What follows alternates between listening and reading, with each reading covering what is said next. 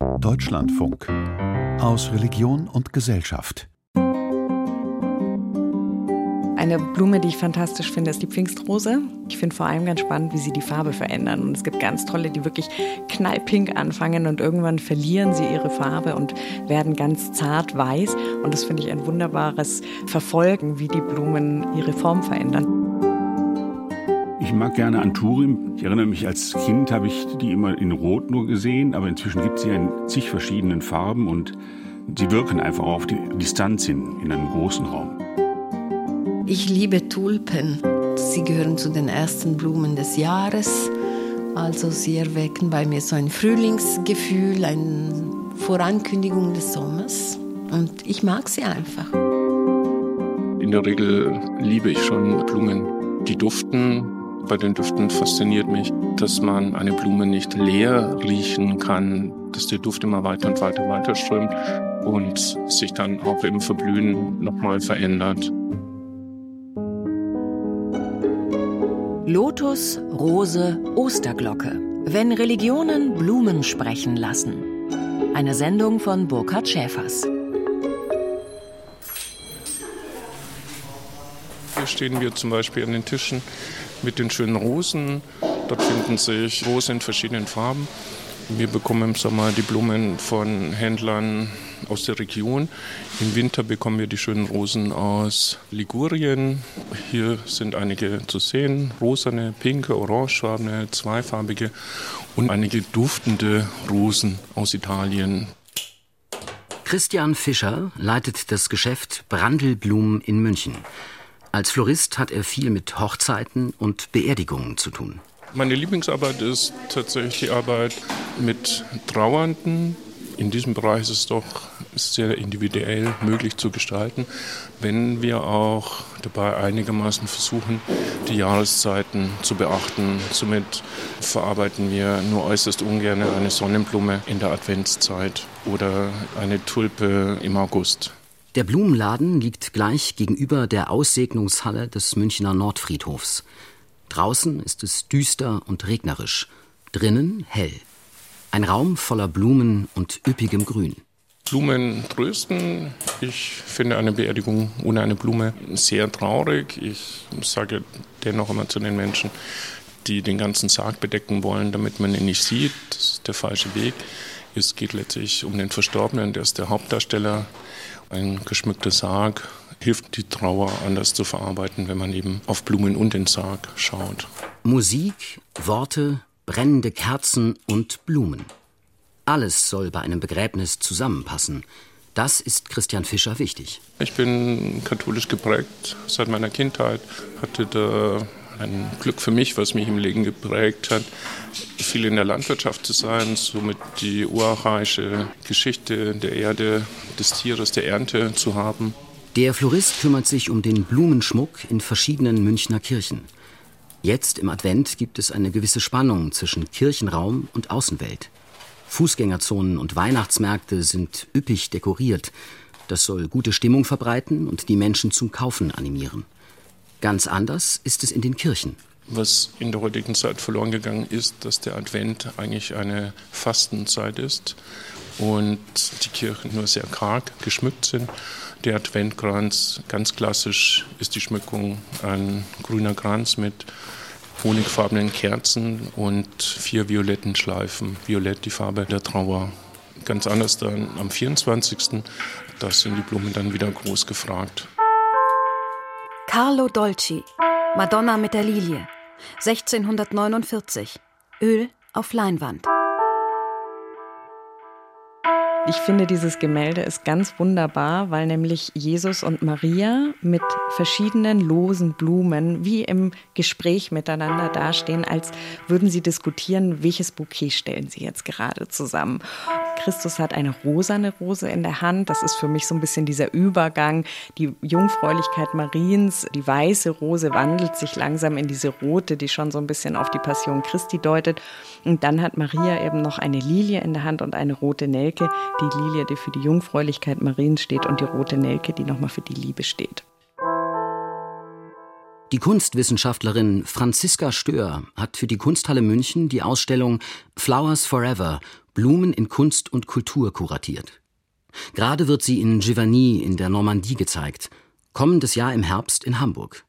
Ein Thema darin Blumen des Glaubens.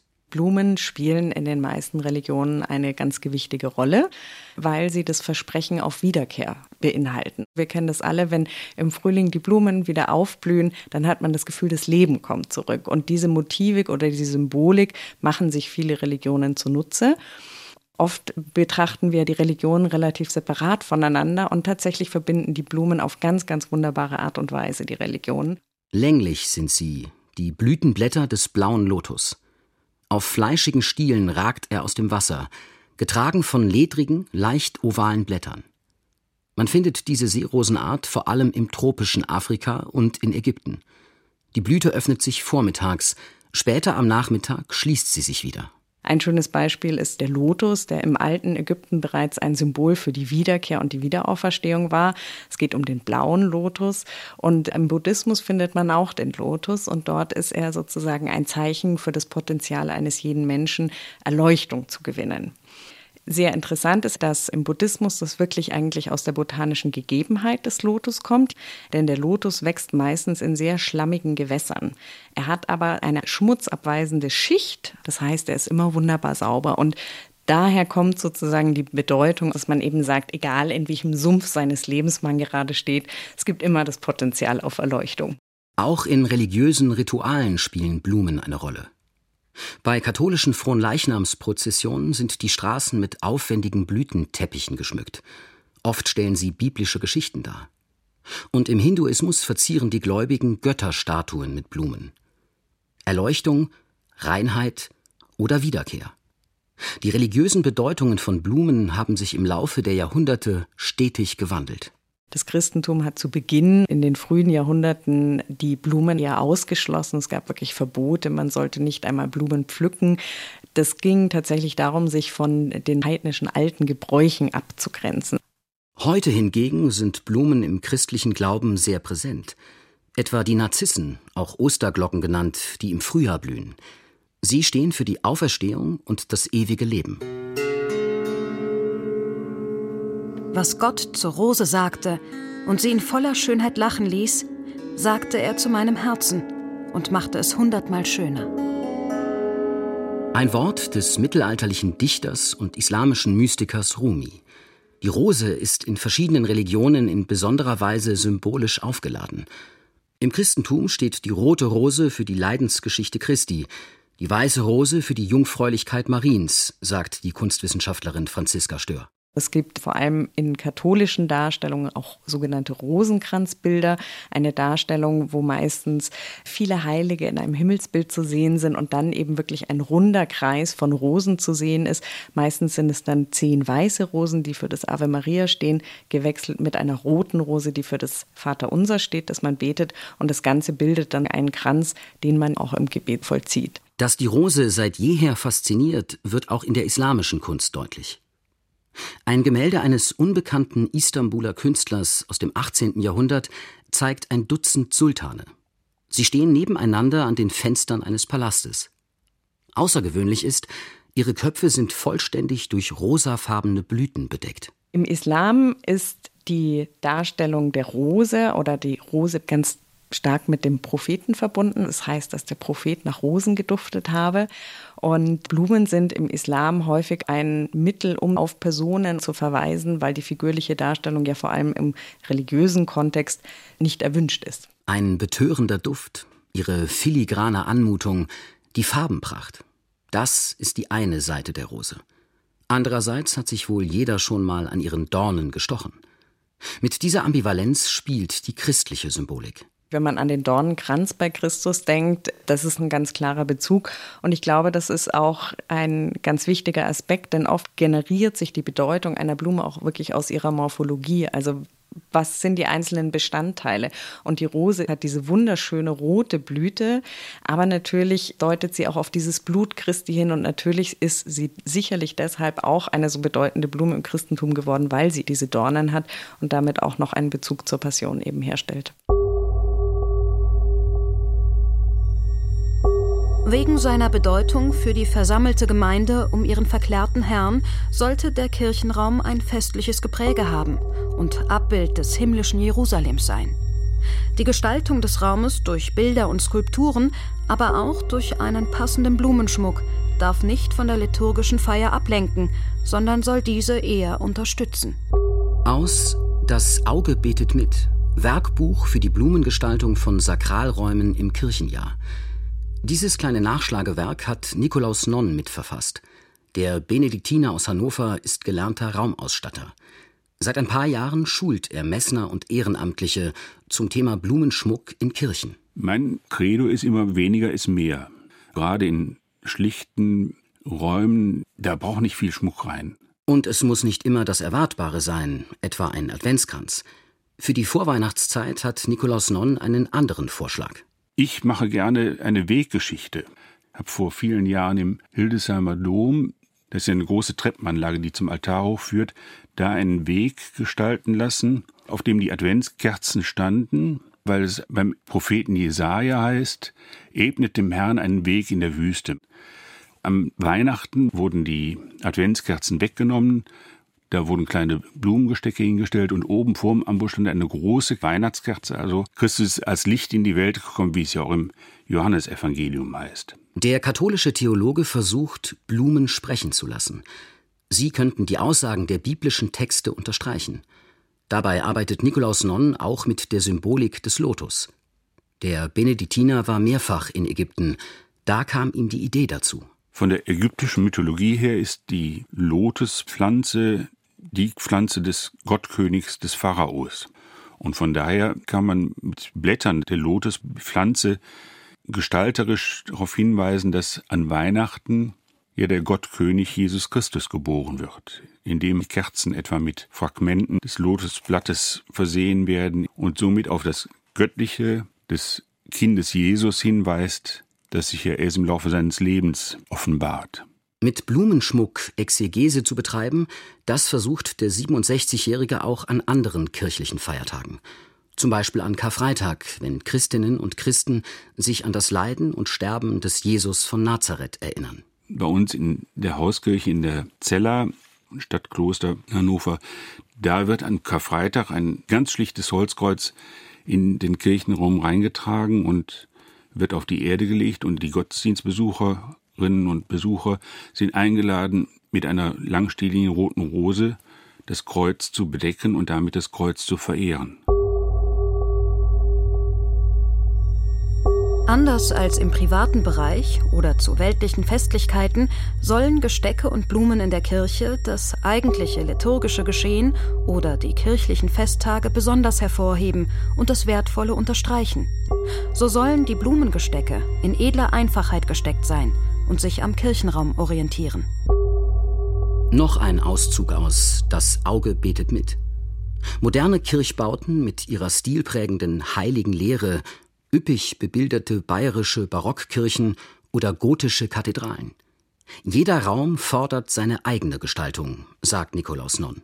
Ich kann der Gotik die aufragende Architektur unterstützen, indem ich nicht sehr ausladend, sondern schlanke, hohe Blumengestecke vor Säulen stelle, um damit das zu unterstreichen, was der Raum macht, nämlich die Leichtigkeit und den Blick in den Himmel zu werfen.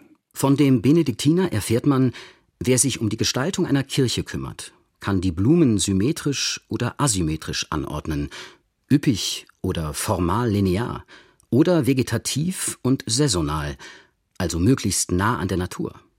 Oder auch mal gar keine Blumen. Ich war im vergangenen Jahr am Bodensee und in der heißen Jahreszeit eben Urlaub gemacht und habe an vielen Orten gedacht, besser wäre es, wären gar keine Blumen drin. Gerade im Sommer, wenn die heiße Jahreszeit da ist und dann vertrocknete Blumen irgendwo stehen, ist es erstmal unschön. Und einfach, weil es an vielen Stellen viel zu viel war. Die Blumen sind hervorgekommen im Lande. Der Lenz ist herbeigekommen und die Turteltaube lässt sich hören in unserem Lande. Der Feigenbaum lässt Früchte reifen und die Weinstöcke blühen und duften. Steh auf, meine Freundin, und komm, meine Schöne, komm her. Aus dem Alten Testament das hohe Lied Salomos. Im Hohelied spielen Blumen eine große Rolle als Sinnbild für die Schönheit der Liebe und die Schönheit von Erotik. Das wäre zum Beispiel so ein schöner Text, wenn man sich die Frage stellt, wie dienen Blumen in Religionen dazu, Schönheit oder Anziehungskraft zum Ausdruck zu bringen. Im Büro von Daria Pizzoli-Olgiati hängt ein Bild an der Wand. Es zeigt verschiedene Blüten aus einem elisabethanischen Garten. Die Professorin für Religionswissenschaft und Religionsgeschichte an der Evangelisch-Theologischen Fakultät der Ludwig-Maximilians-Universität München sagt, Religion drückt sich mit Blumen aus. Um bestimmte Botschaften mitzuteilen, aber auch um bestimmte Emotionen erwecken zu lassen. Ich würde sagen, Blumen gehören zu unserer Umwelt. Und Religionen versuchen diesen Blumen eine besondere Bedeutung zu geben, was aber sehr stark vom Kontext abhängig ist. Das Transzendente, Ungewisse. Religionen beziehen Blumen in ihre Zeichen und Rituale ein, gerade wenn es schwierig wird, passende Worte zu finden. So beim Versuch, den Tod zu deuten. Eine Blume keimt auf, wächst, blüht und verwelkt. Dann beginnt der Kreislauf von neuem. In der Natur triumphiert das Leben über den Tod. In der barocken Zeit und auch später entstehen diese schönen, stille Leben, die eigentlich Memento Mori sind, also Erinnerungen daran, dass wir sterblich sind. Wir sind sehr schöne Blumensträuße und als Betrachtende imaginieren wir, dass wir bald verblühen. Das ist eine Metapher, religiös überlagert, weil es eine Form der Meditation ist darüber, dass wir nicht für die Ewigkeit bestimmt sind. Auch im Glauben an das, was nach dem Tod kommt, spielen Blumen eine Rolle. Etwa in der Vorstellung vom Paradiesgarten, sagt die Kunstwissenschaftlerin Franziska Stör. Besonders im Islam und im Christentum ist von einem blühenden, prächtigen Garten die Rede. Paradies ist vielleicht noch interessant zu erwähnen, kommt aus dem persischen Paradaya, das bedeutet der Garten.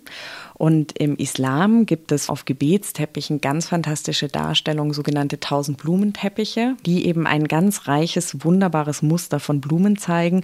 Und die Idee ist, dass in dem Moment, wo man auf diesen Teppich betet, man auch das Paradies imaginiert, in das man hofft, als gläubiger Muslim einst zu kommen. Die Symbolik wird hier und da sogar übersteigert, so die Religionswissenschaftlerin Daria Pezzoli-Olgiati. Ich denke an den Edelsteingarten in der altorientalischen Mythologie. Die Bäume und Sträuchen tragen keine echte Blumen, sondern Edelsteine. Und das zeigt, dass Blumen eben zu vergänglich sind um in einem Paradies einen Platz zu finden. Also sind die Blumen des Paradies besondere Blumen, die die Ewigkeit überleben. Jüdinnen und Juden verzichten traditionell auf Blumenschmuck, wenn sie Verstorbene beerdigen, weil Blumen verwelken. Stattdessen ist es Brauch, kleine Steine aufs Grab zu legen, als Symbol für die Unvergänglichkeit der Seele. Bei jüdischen Friedhöfen und Bestattungen ist ganz wichtig, dass das Grab für die Ewigkeit ausgelegt wird. Also soll solide sein aus Stein. Wenn man etwas für die Ewigkeit anlegen möchte, sind Blumen natürlich nicht besonders geeignet, weil sie eben vergänglich sind. Die Vergänglichkeit ist das Tagesgeschäft des Floristen Christian Fischer. Er steht im Laden am Münchner Nordfriedhof. Vor sich mehrere Bündel von Blumen, Efeu und Rosmarinzweigen. Die unteren Blätter streift er ab und setzt Blüte für Blüte spiralförmig zu einem Strauß zusammen. Ich merke immer wieder, dass Menschen sagen, sie mögen die dunkle Jahreszeit nicht. Ich mag sie sehr gerne, vermutlich, da wir jeden Tag Farbe und Blumen, Gerüche, Düfte in der Hand haben und den Menschen Freude und auch Gefühle bereiten. Sie hörten Lotus, Rose, Osterglocke. Wenn Religionen Blumen sprechen lassen. Eine Sendung von Burkhard Schäfers. Es sprachen Jonas Beck und Lisa Biel. Ton und Technik Marcel Christmann und Raffaela Greff. Regie Nadja Kukuli-Marx. Redaktion Christian Röther.